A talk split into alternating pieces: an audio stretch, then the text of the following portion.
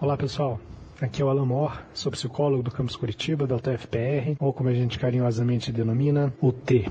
Eu sou Maria Rita Daledoni, estagiária de psicologia da UT. Aqui é a Natália, também estagiária de psicologia na universidade. Meu nome é Carla e também sou psicóloga na UT. E esse é o nosso podcast Psis da UT, trazendo conteúdo sobre saúde mental, psicologia e outras coisas da nossa cabeça direto para os seus ouvidos. Fiquem atentos, tirem as crianças da sala e vamos nessa.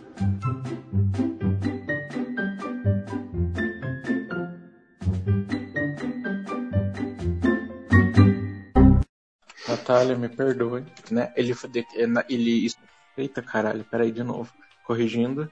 Ai, que ódio. De novo. Natália, pelo amor de Deus, edita esse troço. Mas... Desculpa, minha gata estava gritando de fome. Tá, todo mundo pronto? Sim.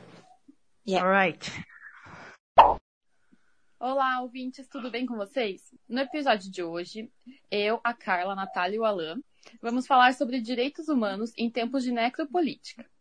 Oi, gente, boa noite. Olá, pessoal. Oiê, tudo bem? E para isso, além de, de, do cast original, nós temos também um convidado, mais que especial. Quem está aqui com a gente hoje é o Carlos, que também trabalha no NUAP. Carlos, se apresenta para os nossos ouvintes. Oi, pessoal, tudo bem? Eu sou o Carlos, trabalho no NUAP e fui convidado hoje, estou muito feliz para falar um pouco de direitos humanos com vocês. Eu sou formado em gestão pública, tenho pós na área, estou fazendo mestrado em administração e eu tive também uma participação no sindicato da nossa categoria, né? E o movimento sindical, ele está dentro da árvore de, de, direitos humanos, inclusive o direito à sindicalização é um dos direitos humanos, né, previstos na carta, né, feita pela ONU em 48. Então, espero que eu possa contribuir. Estou muito feliz pelo convite. Sou um ouvinte assíduo aqui do PSIS da UT. Obrigado, Carlos. Bom, já, já que você falou então da Carta da ONU de, de 48, fala um pouquinho como é que surgiu então, acho que os direitos humanos, se a gente começasse por aí, até para a gente poder ficar um pouco a par, né, enfim, de onde surgiu, para que serve, para quem, quem regula, como é que é isso. Até porque, pelo menos quando a gente conversa ou, ou quando a gente vê os, os colegas, né, de, de redes sociais, é, tem a ideia de que direitos humanos é aquele povo que luta por quem não consegue lutar por si, ou enfim, outras tentativas de denotação até um tanto pejorativas, né? Então, bem interessante o que você falou. É, do ponto de vista institucional, é, os direitos humanos, assim, né, eles estão muito ligados à ONU, né, a Organização das Nações Unidas. Ele é um marco importante na efetivação, na implementação disso que a gente hoje considera direitos humanos, né. A ONU foi fundada em 1945, no mesmo ano em que acabou a Segunda Guerra Mundial, e foi um período que a gente conheceu agruras da humanidade, conheceu uma face da humanidade muito perversa. E a ideia de haver, em primeiro primeiro lugar, uma organização que congregasse todos os estados nacionais para que houvesse mediações entre os conflitos entre os estados. Veja, a gente está falando de um período do Holocausto, com políticas de extermínio, de fato, né? E também é possível pensar em regimes totalitários, violentos, né, autoritários para além do Estado nazista. Mas eu creio que esse tenha sido, sem dúvida, um marco muito importante. Uhum. E então, em 45 surge a ONU, em 48, no âmbito da ONU, é publicada a Declaração Universal dos Direitos Humanos. Esse é um documento importante, um conjunto de direitos, a carta tem 30 artigos que expressam né, vários direitos, por exemplo, o direito à vida e à liberdade, a liberdade de opinião, né, como que a gente está fazendo agora, né, e de expressão, o direito ao trabalho, à educação, vários deles. E a, declaração, né, tem como característica trazer assim direitos que não estão vinculados a determinadas etnias, nem a gênero, nem a nada, né? Porque até, né, uhum. justamente no bojo em que ela foi criada, a gente estava de fato né, retirando a humanidade das pessoas. Então a ideia é que assim, os direitos humanos é garantir que todas as pessoas tenham direitos que são universais, inalienáveis, indivisíveis, interrelacionados, interdependentes, né, no sentido de que não é possível dizer assim, olha, você tem 29 dos direitos humanos, não 30, né? Então, não, é, necessariamente a gente precisa dessa dessa totalidade para considerar né, como horizonte para os direitos humanos. Então, se a ideia é que é uma Declaração Universal dos Direitos Humanos, existe um, um, um rol de países que fazem parte da ONU, né, que são signatários dela. Então, esses direitos só servem é, para os cidadãos desses países, ou ele é de fato universal, cabendo a todos, a, a qualquer momento? Como é, a ideia é, que, é, é que ele seja ele caiba para todos e a qualquer momento. A questão é que me parece que a implementação dos direitos humanos, eles vão ganhando tensão na realidade, não em relação ao fato do país ser ou não signatário, mas em relação à prática e à condição social. Então veja, o Brasil e a Finlândia são signatários dos direitos humanos mas dizer que um finlandês tem direito à educação como um direito humano e dizer que um brasileiro da periferia, sem acesso a uma boa rede pública de ensino, também tem, dire... também tem direito né, aos... à educação como direito humano, é, coloca, é, em cada um desses casos, recebe uma atenção diferente, né? Porque na prática, os direitos humanos são uma uhum. carta de princípios, né? Nosso desejo é que não seja só isso, mas uhum. é uma carta de princípios. A gente estabelece o um norte e aí dentro dos países, cada, cada grupo, cada pessoa, cada grupo familiar vai ter um grau de vulnerabilidade, vai ter determinadas contingências que afastam ou aproximam do, do estabelecimento dos direitos humanos. Então é quase como se fosse um guia para se ter direitos humanos, deve-se seguir esses princípios aqui, ou, ou, isso aqui baliza aquilo que a gente entende como um Estado é, humano, um Estado nacional humanitário. Sim, os isso. direitos humanos eles estão focados na pessoa. Então, ainda que ele vá falar de questões sociais, por exemplo, ele trata do direito da propriedade, ele não está falando, ah, inclusive importante, isso é da década de 40 e desde 1917, por exemplo, a União Soviética vinha de um regime é, que não era capitalista, né? Então, o fato, por exemplo, de colocar nos direitos uhum. humanos a regulação, a, o direito à propriedade, né, já, por exemplo, implica em determinado projeto social. Mas a ideia é que esses direitos humanos devam ser garantidos individualmente para cada pessoa humana, independente do regime social, né? Uhum. Carlos, nos exemplos que você utilizou ali referentes ao Brasil, você podia contar um pouquinho mais então para gente como é que surge no Brasil é, essa, essa temática? A partir de quando isso, isso acontece? Como ela ocorre? Sim. Então, Carla, como eu estava falando, cada país vai ter uma recepção e vai tratar isso no seu contexto, de acordo com a sua cultura, seus desafios sociais. Só para dar um exemplo, é, em 1789, os Estados Unidos estavam publicando a Declaração de Direitos do Homem e do Cidadão ainda num regime escravocrata. Então, aquilo que é considerado direitos humanos, né, a gente poderia recuperar, por exemplo, essa declaração estadunidense do século XVIII como direitos humanos? Sim, mas num contexto em que nem todo mundo era humano para eles.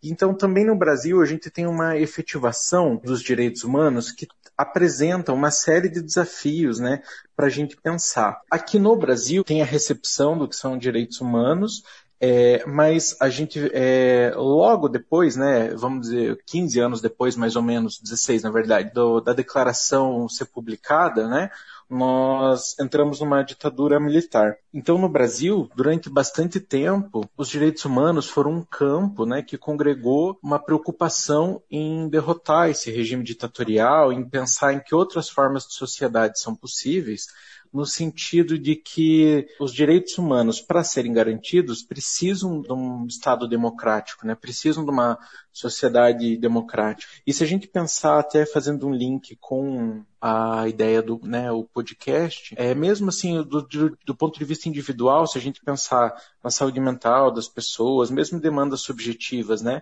elas, isso está bastante relacionado com o contexto social. Então, no Brasil, a partir da década de 60, em 70, né, surge um campo que vai estar tá bastante preocupado em pensar outras formas né, de organização social é, e de garantias dos direitos individuais. Isso vai acontecer no Brasil e em outros países da América do Sul, né, muito fortemente ligado a uma organização política que é, superasse então as ditaduras que aconteceram aqui no Brasil e em outros locais. Mas teve também é, um grande campo, né, ligado a teologia da libertação, a filosofia da libertação, a educação libertária do Paulo Freire.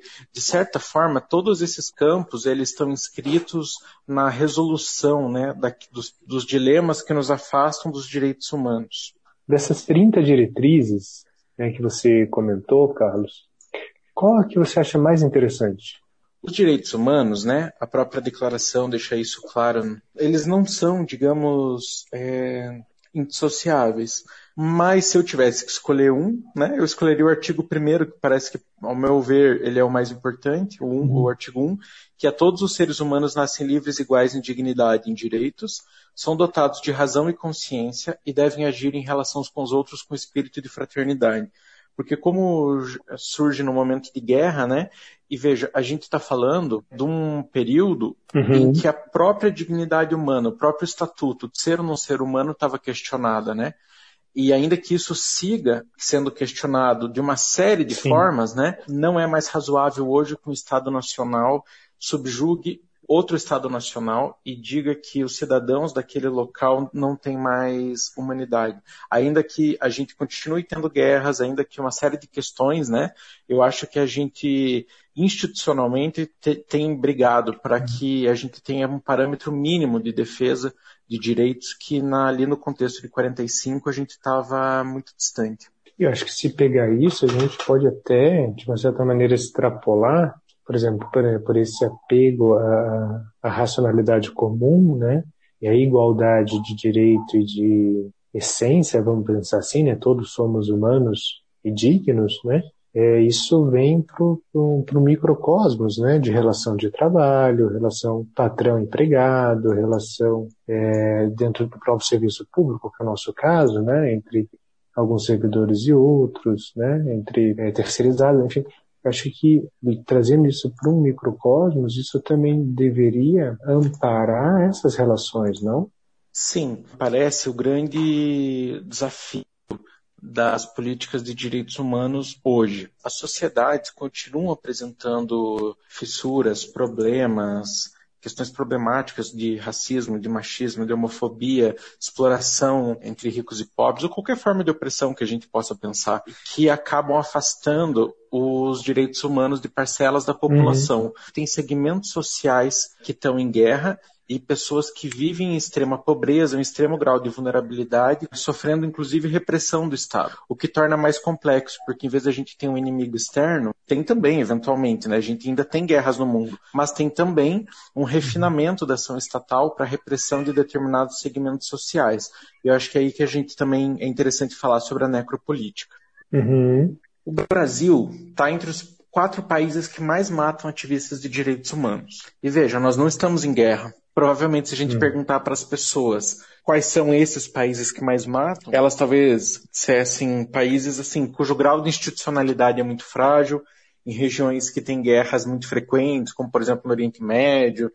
E isso e o Brasil está nesse ranking. Por quê? Eu acho que aí a gente começa a pensar uhum. que os direitos humanos eles são um, antes eles são um meio no sentido de que nós não podemos, por exemplo, resolver os nossos conflitos abrindo mão da democracia ou abrindo mão de questões é, né, desrespeitando os direitos humanos, mas eles são sobretudo um ponto de chegada. E para a gente chegar então nesse ponto, né, pra, na efetivação dos direitos humanos, a gente precisa fazer um diagnóstico do nosso estado atual e a gente precisa se dar conta, né? A gente precisa é, já que estamos conversando com psicólogos, né? A gente precisa botar o Brasil no divã, o divã tem que, né, o Brasil tem que se enfrentar, tem que trabalhar suas questões, tem que tratar a sua história, tem que ter uma narrativa, formular, elaborar, enfrentar de frente seus fantasmas, né? E me parece que isso está muito distante. É, então, um, acho que um exemplo é o fato de nós termos, por exemplo, um ranço muito grande do período do escravismo, né, em que, em que pessoas negras eram escravizadas. Então, ainda que nós formalmente né, uhum. tenhamos libertado as pessoas, Isso não acontece do ponto de vista prático. Basta ver, por exemplo, a forma como a abolição é lida, né, socialmente, né, como uhum. se fosse a princesa Isabel, como se não tivesse resistência negra. Então foi a princesa Isabel num gesto de extrema bondade. Essa a, a ausência de elaboração, a ausência de uma narrativa uhum. que elabore criticamente os aspectos históricos impede que a gente dê um bom tratamento para isso e faz com que, por exemplo, nós tenhamos hoje nas periferias das cidades brasileiras a PM num modelo militar assassinando pessoas negras, né? Sobretudo jovens hum, meninos negros.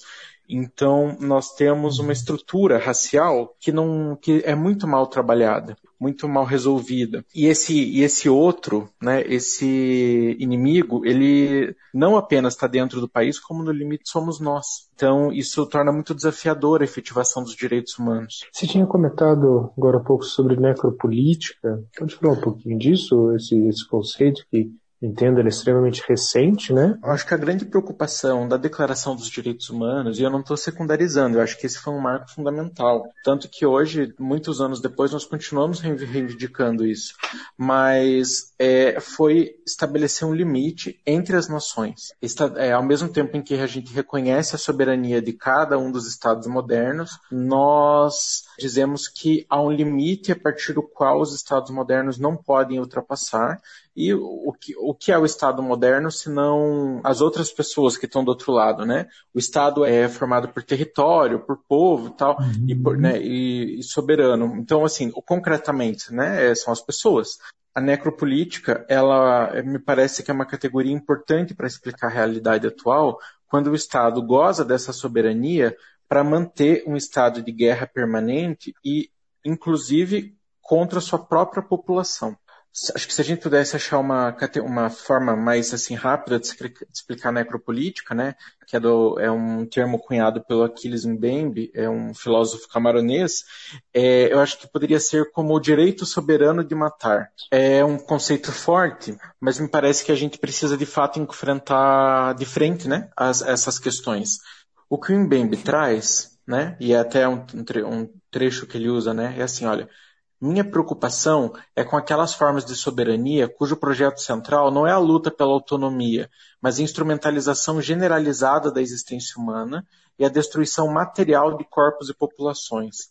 Então, nós estamos falando de um uhum. controle uhum. com tal grau de refinamento e um Estado tão poderoso, né, que é, ele é chamado a resolver os conflitos sociais de dentro uhum. do seu próprio território, tratando a população, ou ao menos segmentos da população, como inimigos e gozando do direito de matar o outro, gozando do direito de matar a, a sua própria população. No Brasil, me parece que isso é muito claro no caso da população negra. A gente tem uma história colonial que não está superada. Inclusive, tem autores que colocam que a gente vive um neocolonialismo, né, de outros pontos de vista, e que esse marcador, né, que é a raça no Brasil, ele é muito sólido, muito forte como por exemplo, aí a gente poderia entrar em N exemplos, mas me parece que o exemplo mais recente no Brasil foi o do menino Miguel, que foi descuidado, né, pela patroa da sua mãe.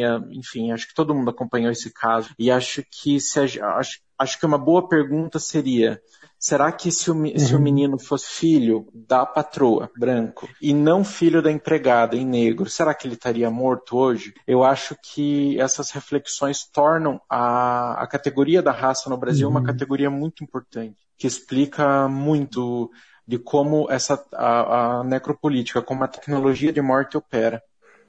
Eu acho que é uhum. é muito importante isso que você está falando, Carlos, e, e, você podia trazer para a gente alguns exemplos, alguns casos, é, para até em memória, para a gente conseguir pensar essas questões a nível mais prático? Sim por exemplo, da, da, dos, do, da questão do racismo no Brasil, né? Eu acho que olhando em retrospecto, ainda que não existisse esse termo direitos humanos, o fato do Brasil ser o quarto país que mais mata é, ativistas de direitos humanos, coloca assim uma bela reflexão para gente e acho que é importante pensar quem são essas pessoas. Embora o conceito de direitos humanos, né, ele seja relativamente novo, é, a gente pode olhar para nossa história e pensar em assim pessoas que já ocupavam esse espaço social. Então, o Zumbi, a Dandara, a Teresa de Benguela, por exemplo, são referências de pessoas na luta negra, da emancipação negra, e a gente poderia pensar eles como ativistas de direitos humanos. Mas como nós estamos falando de um fenômeno que se conceitualizou dessa forma mais recentemente, eu acho que poderíamos dar alguns exemplos mais recentes também. É, e até diversificando um pouco, eu acho que um bom exemplo seria do Chico Mendes. O Chico Mendes foi um seringueiro, né? Líder sindical, foi assassinado em 88. E embora ele fosse um ambientalista, e, e aliás, um parênteses, eu acho que na medida em que não é possível pensar, não existe um um planeta suplente. Então, eu acho que hoje, inclusive, o conceito de direitos humanos ele precisa abarcar essas novas demandas, como, por exemplo, ambiental. Mas o Chico Mendes dizia que era muito importante o casamento das pautas, né, e que isso, no fim da, isso na década de 80 ainda ele dizia que a causa ambiental, né, sem considerar a exploração de classe, era a jardinagem. No caso da Marielle, por exemplo, eu acho que ela era um, um, caso interessante de se olhar, né? Por que matar a Marielle? Porque tem uma série de pessoas, ainda que a gente diga, puxa, ela confrontava interesses, mas por que mataram ela? Eu, eu acredito que na sociedade que nós vivemos, e aí, assim, acho que isso tem bastante a ver com a necropolítica e tal, de fato, a vida das mulheres vale menos. Não deveria, mas vale, né? Ou, de fato, a vida de uma mulher negra vale ainda menos. E por que que essas pessoas estão sendo assassinadas na medida em que tocam em assuntos delicados? Porque é tão insuportável que determinada pessoa fale sobre direitos humanos ao ponto de ser necessário silenciá-la. Por que é tão insuportável? Eu acho que isso muito mais fala muito da atuação desse, dessas pessoas, do Chico Mendes, da Marielle, de outras tantas, mas fala também sobre do, do país que nós vivemos, né? Que não dá conta de enfrentar suas tensões. E esses pro protestos que estão acontecendo nos Estados Unidos, eles têm relação com, com essa luta, assim, né, pelos direitos humanos e o racismo? O que, que você é, tem Então, eu me parece que, por razões que não são exatamente fáceis de compreender, né, tem um momento em que existe uma gota que transborda o copo d'água. E me parece que o caso do rapaz americano negro que foi que morreu sufocado pelo joelho do policial um policial branco, inclusive já tinha sido notificado por abusos, ela, ele startou uma onda de processos, de protestos nos Estados Unidos, foi acompanhado em outros locais do mundo, e que dá conta de denunciar, é, corresponder à maioria dos casos. Como, por exemplo, esses dias atrás, agora, o João Pedro, um menino no Rio, foi baleado dentro de casa. Essa semana agora, uma mulher em Paranaguá chamada Stephanie sofreu feminicídio, foi assassinada pelo marido uma peça de caminhão que ele tinha em casa. Então a gente começa a ver que existe uma sofisticação desse direito de morte, desse direito de anular o outro. Não necessariamente o Estado faz isso diretamente, mas quando, por exemplo, um, um líder, né, um, alguém, uma figura pública, vem a público dizer que não existe racismo, que isso é mimimi ou coisa parecida, me parece que isso ganha uma complexidade social suficiente para que as pessoas no geral se sintam autorizadas, né, a, a ferir o outro, enfim. Um conceito que você trouxe agora há pouco, que eu, que eu gosto bastante, que eu acho bem legal, que é o, é o conceito de interseccionalidade, né? Que é como as, as diversas opressões elas se relacionam. E por isso até do que você falou da, da vida da mulher vale menos, né? A vida da mulher negra de classe, né, de, é, de, classe baixa vale menos ainda. E esses exemplos até que você tem, que você citou são exemplos que a gente pode pensar como a interseccionalidade está atuando, né, nesses casos. Tem até um livro que é bem legal que é Interseccionalidade. O nome é da coleção Feminismos Plurais, que é muito, eu acho que é muito legal para a gente entender tudo isso que está acontecendo. Sim, é, embora eu, como homem, né, não, não deva dar muito pitaco na luta das mulheres e como branco também na luta dos negros, é, a, o, no campo, né, assim, com o qual eu tenho muita referência, assim, né, e aprendo muito, trabalha com o conceito de aliado. O, o meu papel não é, digamos, de, de descrever como essas coisas devem acontecer, mas é de aprender, né? E, e sempre se colocar à disposição para é, para enfrentamento, né? Assim, na medida do possível, ser um aliado dessas lutas. É, a Jamila Ribeiro vai trazer o conceito, fala bastante sobre o lugar de fala, né?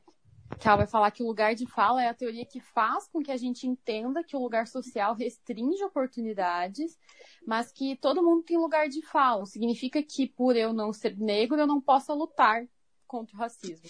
Eu só não vou, eu só não vou lutar a partir do lugar de uma pessoa negra, mas eu posso sim contribuir para a luta. Né? Sim, eu acho que é, acho que é importante assim aprender e é importante, eu acho que para nós também essa capacidade de escuta, que as pessoas que ocupam privilégios sociais, né, talvez sejam um pouco sensíveis a compreendê-lo. Então acho que é importante essa sensibilidade e disposição de escuta. A gente estava falando bastante de direitos humanos salvo raras exceções e curiosas exceções.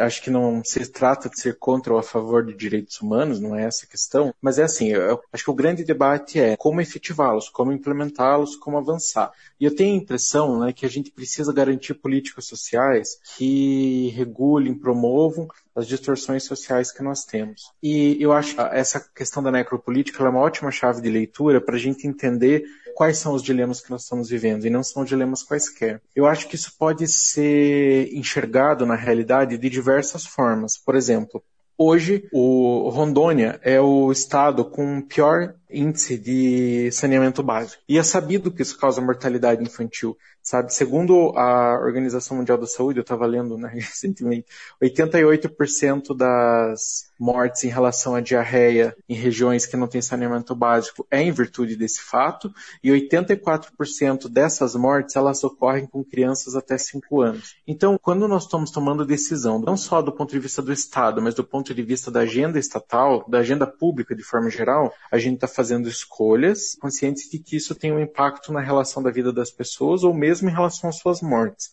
Interessante também pensar que em Rondônia é um estado com uma atividade financeira importante, mas é uma atividade com financeira importante, assim, com uma exploração ambiental bastante predatória, aquela questão das queimadas. Então a gente vê que mesmo um estado com atividade econômica intensa, né, é, tem o pior índice de saneamento básico.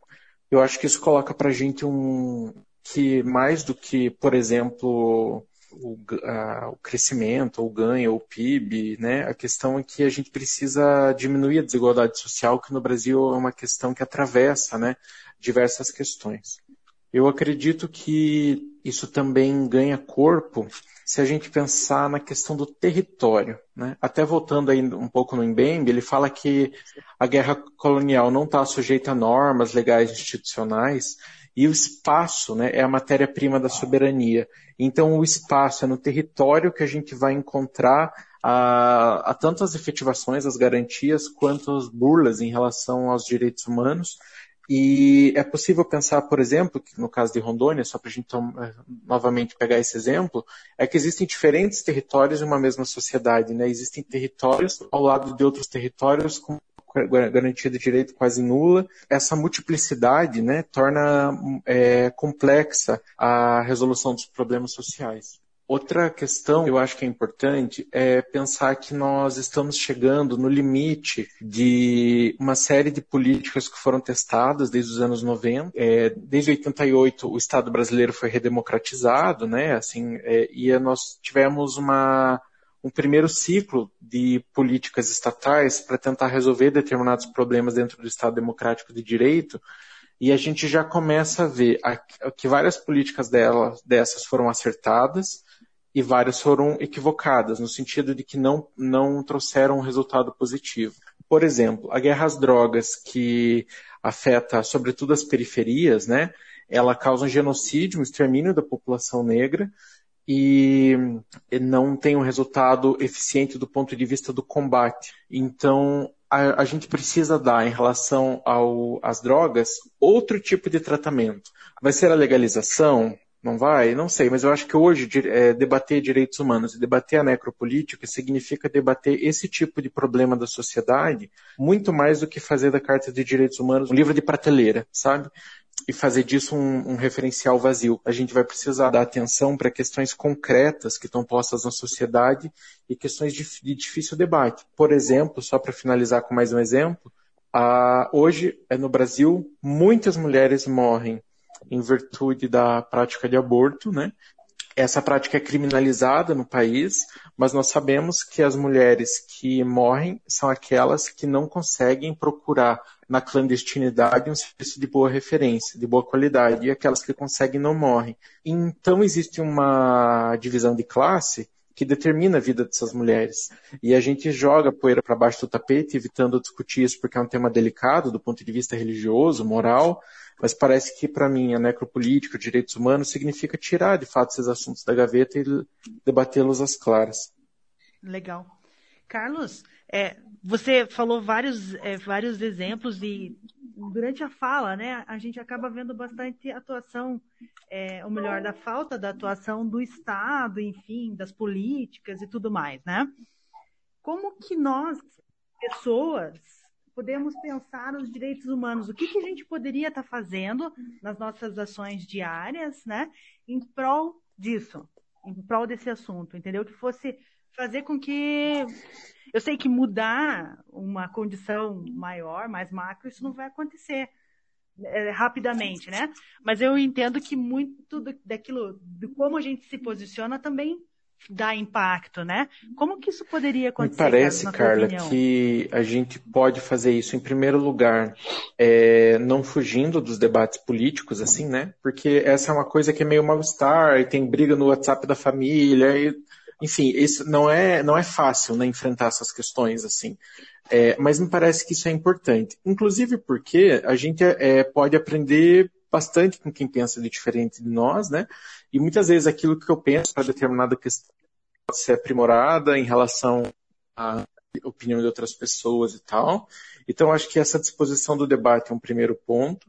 E eu acho que uma questão muito importante é a, a disposição de se associar. Porque a gente hoje vive numa rotina, a maior parte de nós, muito desgastante, pensando aqui nos estudantes né, da universidade. É, os estudantes é, tem, frequentemente têm grade cheia, frequentemente têm N questões, frequentemente tem, precisam trabalhar durante a faculdade porque tem dificuldade de se manter apenas com o auxílio estudantil, que a gente sabe que é importante, mas insuficiente.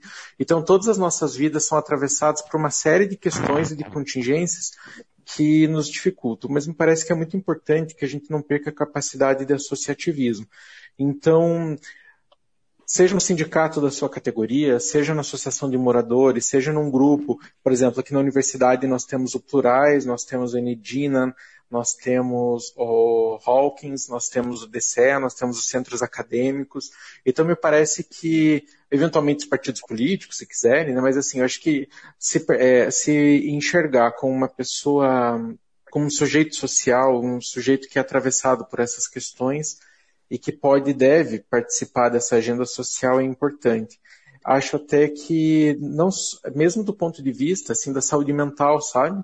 Eu acho que todas essas questões que a gente está falando, elas atravessam nossa subjetividade, elas desafiam nossa capacidade de responder bem com qualidade a nossa vida cotidiana e do ponto de vista da nossa saúde mesmo, mental e físico, acho que é bastante importante que a gente viva num espaço mais igualitário, mais saudável.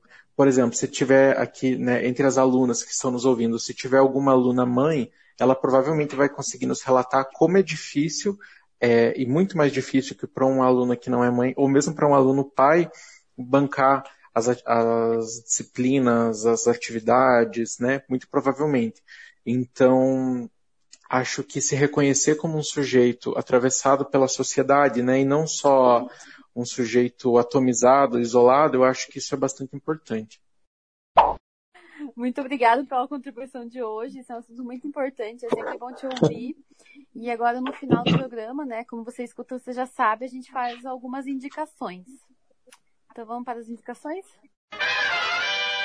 Tem um livro, um romance que eu gosto muito, chamado Crônica da Casa Assassinada, do Lúcio Cardoso. É um livro que apresenta uma metáfora do que é o Brasil, tem uma trama bastante interessante, tem uma particularidade que cada capítulo é narrado por um é, personagem diferente, então ele vai montando meio que um, um arranjo, um mosaico bem interessante, a história vai avançando de forma bem plural, assim, apresentando a subjetividade de vários personagens. É a minha dica. Boa, já que você indicou livro, vou indicar um livro também, que já é relativamente antigo, né, nacional, e que teve agora há pouco a sua edição é, em inglês, lançada, se eu não me engano, por uma editora dos Estados Unidos, mas posso estar equivocado, e que vendeu todas as cópias assim que foi lançado, né? que é Memórias Póstumas de Brás Cubas, né? que é um livro que eu particularmente gosto bastante, principalmente pela dedicatória dele, né? Então, Machado de Assis começa o livro assim, né? Ao verme que primeiro roeu as frias carnes do meu cadáver, dedico como saudosa lembrança estas memórias póstumas. É um livro muito bacana, vale a pena dar uma, dar uma olhada. Maria, isso. Eu indiquei o álbum do MC do Amarelo, mas eles lançaram mais uma música muito muito boa, assim, muito legal, que é, é o MC da Quadrica Barbosa, a música Sementes, e faz parte da campanha contra o trabalho infantil. Então é bem bonita a música, assim, o, é, a arte, assim, então essa é a minha indicação. Eu eu vou indicar, já que vocês estão indicando coisas cultas, eu sempre sou a pessoa que dá uma desbaratinada. É, eu tô tentando reduzir a minha meu consumo de carne. E nesse friozinho cai muito bem comer lentilha. E lentilha faz bem para a saúde. Então, eu vim indicar lentilha. Como lentilha. Então tá, vai lá. A minha indicação é Cara. a série A Vida Eu vi, e a é bem História legal. da Madame C.J. Walker. É do Uau. Netflix, tá super na lista. Tem onde? É de. É, é fatos verídicos? Então, ela, ela tem alguns fatos É, que então. são reais, né? Mas também tem algumas coisas que acompanham ali que são ficção. Eu, como convidado, tenho direito a uma indicação dupla? Sempre. Sim, não é. Grão de bico. É, Eu quero indicar é- a série O Homem do é Castelo a Alto do da Amazon Prime. Não contem para Amazon, mas eu estou usando a senha da minha irmã. E é bem legal porque, porque conta a como funciona, como seria o mundo caso o eixo tivesse ganhado a Segunda Guerra Mundial e não os aliados. E é bem legal, por exemplo, os Estados Unidos são divididos entre o Japão e a Alemanha. É uma história bem louca, tem viagem no tempo, tem pancadaria entre estados, entre pessoas, tem história de amor, tem tudo na vida. É bem legal. Eu não gosto muito da protagonista porque ela é meio egoísta na minha visão, mas o restante vale a pena. Top. É bom então? Podemos ver. Então tá, acho que é isso, né? That's all, folks. Boa. Um Hora beijo, dar gente. tchau? Obrigada, Carlos. Obrigado pela paciência. Tchau, gente. Tchau, Carlos. Obrigado. Você é Boa ótimo. noite. Tchau. Beijo. Boa noite. Até mais. Beijo.